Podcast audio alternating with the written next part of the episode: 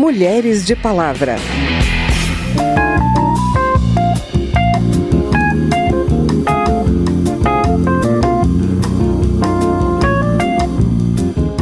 A mulherada ainda está meio inconformada com a PEC 18, porque está se reportando, as críticas estão se reportando ao texto original que veio do Senado, que tinha realmente alguns problemas redacionais, mas que a Câmara ajustou. É pau, é pedra, é o fim do caminho, é um resto de topo, é um pouco sozinho, é um caco de vidro, é a vida, é um sol, é a noite, é a morte, é o laço, é o anzol.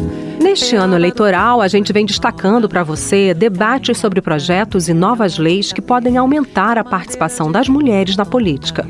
Hoje a gente fala do investimento em candidaturas femininas por meio de um piso mínimo de 30% do fundo eleitoral. Uma proposta que trata desses investimentos e de outras medidas para incentivar essas candidaturas acaba de se tornar lei. A gente faz ainda uma homenagem a Lígia Fagundes Telles, uma das maiores e mais premiadas escritoras brasileiras, que morreu aos 98 anos de idade e deixa uma obra rica que diz muito sobre as mulheres. E temos a música da pianista, cantora e compositora Eliane Elias, que você está ouvindo aí e que vai estar por todo o programa de hoje. A brasileira ganhou o segundo Grammy da carreira dela na categoria Melhor Álbum de Jazz Latino. Eu sou Vera Morgado e te convido a me acompanhar a partir de agora.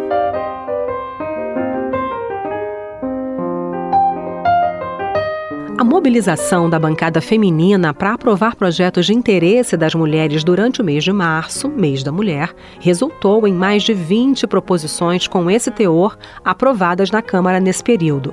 Entre elas está a proposta de autoria do Senado, que modifica a Constituição e destina, no mínimo, 30% do fundo eleitoral para o financiamento de candidaturas de mulheres. O texto, que já é lei, sofreu críticas por conter uma anistia para a eleição passada. O repórter Antônio Vital explica pra gente.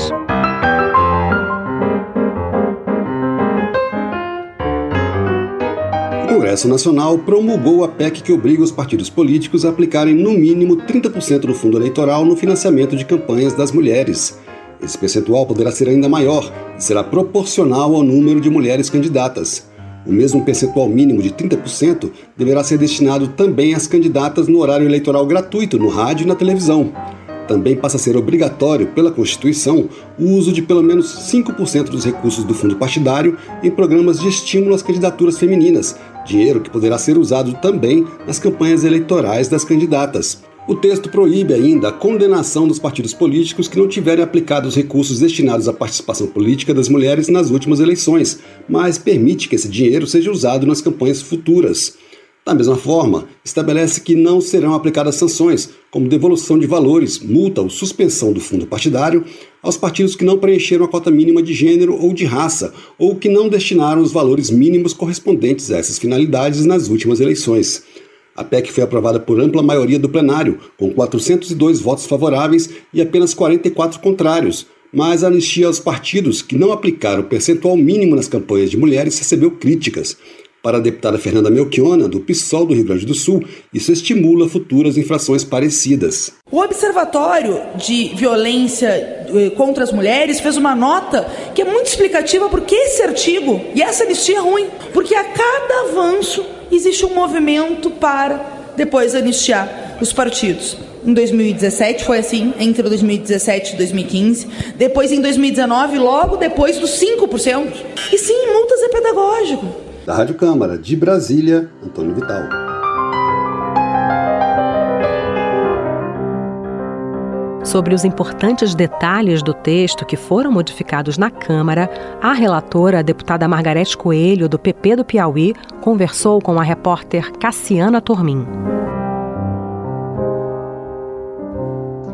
Então, a senhora poderia explicar melhor esses ajustes aí que a senhora comentou em relação ao texto do Senado? Primeiro, acrescentava um artigo que dizia, que um, um parágrafo que dizia da possibilidade dos partidos políticos que não usassem os recursos é, de 5%, que é o mínimo que se pode, é, que os partidos devem aplicar no incentivo de participação das mulheres na política, que os partidos poderiam acumular ou seja, não gastar anualmente e gastar apenas nos anos de eleições com candidaturas femininas.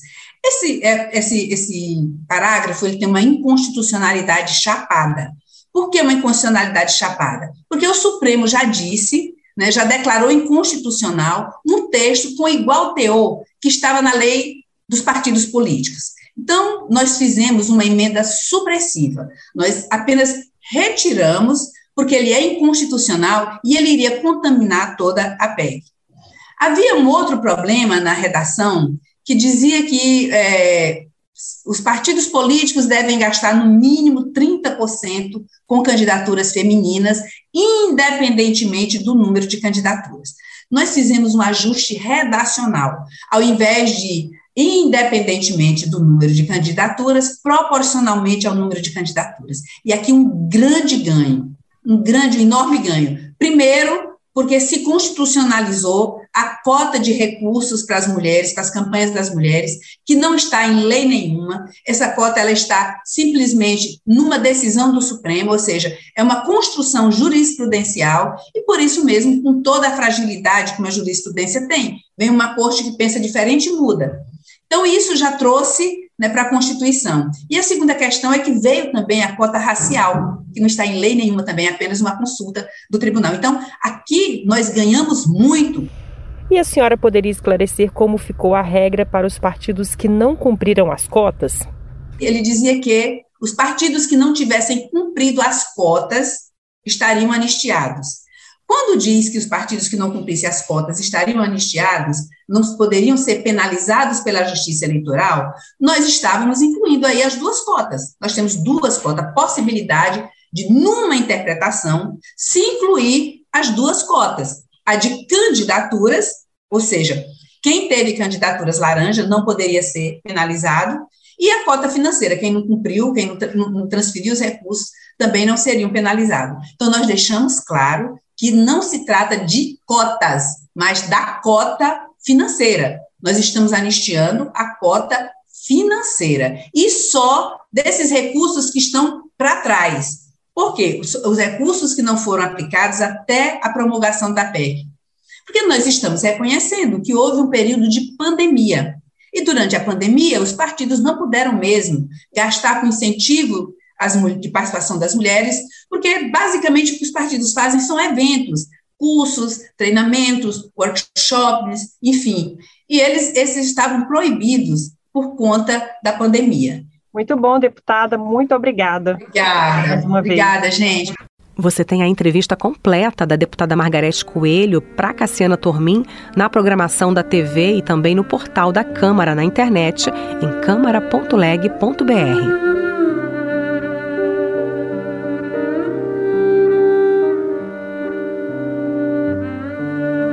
Brasil perdeu uma grande mulher, a escritora Lígia Fagundes Telles. Ela morreu aos 98 anos de causas naturais. Autora de obras como As Meninas e Ciranda de Pedra, Lígia criou textos lindíssimos, delicados sobre amor, velhice, poder e morte. Foi corajosa ao se engajar na luta pela democracia e escrever sobre os tempos da ditadura militar. E a gente destaca a maestria em tratar do psicológico feminino e da condição social da mulher em temas como sexualidade e feminismo. E muito mais que isso. A gente já falou da obra da Lígia aqui no programa. E para homenageá-la, vamos reprisar então uma dica de leitura que foi ao ar em agosto de 2020 e vamos te mostrar um trecho de um dos textos mais aclamados da escritora, com a narração de Val Monteiro. Dica Cultural com Maria Amélia Eloy, uma parceria entre a Rádio Câmara e o Centro Cultural da Câmara. Olá, sou Maria Amélia Eloy. Minha dica literária hoje é o conto Venha Ver o Pôr do Sol, um dos textos mais conhecidos e emblemáticos da escritora paulistana Lígia Fagundes Telles. Nessa história surpreendente, Ricardo convida a ex-namorada, Raquel, para um reencontro às escondidas num local bem sinistro, um cemitério abandonado. Ricardo parece não ter esquecido seu amor e não ter se conformado com o fim do namoro. Raquel, no entanto, parece muito bem com o novo companheiro, ciumentíssimo, riquíssimo, como ela faz questão de enfatizar, para humilhar o ex-namorado. Amor, paixão, tragédia, vida, morte, tudo isso é trabalhado de forma crescente nesta narrativa atemporal criada pela grande dama da literatura brasileira. Ela subia sem pressa a tortuosa ladeira. À medida que avançava, as casas iam rareando. Modestas casas espalhadas sem simetria e ilhadas em terrenos baldios, no meio da rua, sem calçamento, coberta aqui e ali por um mato rasteiro, algumas crianças brincavam de roda. A débil cantiga infantil era a única nota viva na quietude da tarde. Ele a esperava encostado a uma árvore, esguio e magro, metido num largo blusão azul marinho, cabelos crescidos e desalinhados, tinham um jeito jovial de estudante. Minha querida Raquel, ela encarou-o séria, e olhou para os próprios sapatos. Vejam que lama! Só mesmo você inventaria um encontro no lugar destes. Que ideia, Ricardo, que ideia! Tive que descer do táxi lá longe. Jamais ele chegaria aqui em cima. Ele sorriu entre malicioso e ingênuo. Jamais, não é? Pensei que viesse vestida esportivamente e agora você me aparece nessa elegância. Quando você andava comigo, usava uns sapatões de sete léguas, lembra? Foi para falar sobre isso que você me fez subir até aqui? perguntou ela, guardando as luvas na bolsa.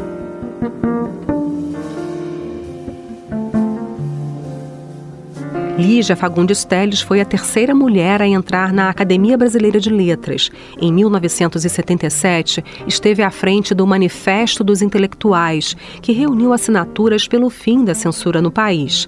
Ao longo de sua carreira, recebeu os prêmios Camões e Jabuti e teve sua obra traduzida para muitos idiomas, entre eles o alemão, espanhol, francês e inglês. É um strap, é um prego, é uma ponta, é um ponto, é um pingo pingando, é uma conta, é um conto, é um peixe, é um gesto, é uma prata brilhando, é a luz da manhã, é um tijolo chegando, e esse foi o Mulheres de Palavra. Nesse programa, a gente ouviu o piano e a voz de Eliane Elias em Águas de Março, de Tom Jobim.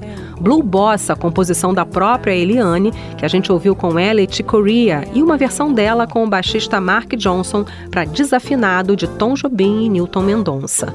A produção foi de Cristiane Baker, reportagem Antônio Vital e Maria Amélia Loy. Trabalhos técnicos Newton Santos. Na edição deste programa, eu, Vera Morgado, agradeço a sua audiência. Se você quer sugerir um tema para gente, o e-mail é radio@câmara.leg.br e o WhatsApp é 61 999 78 9080.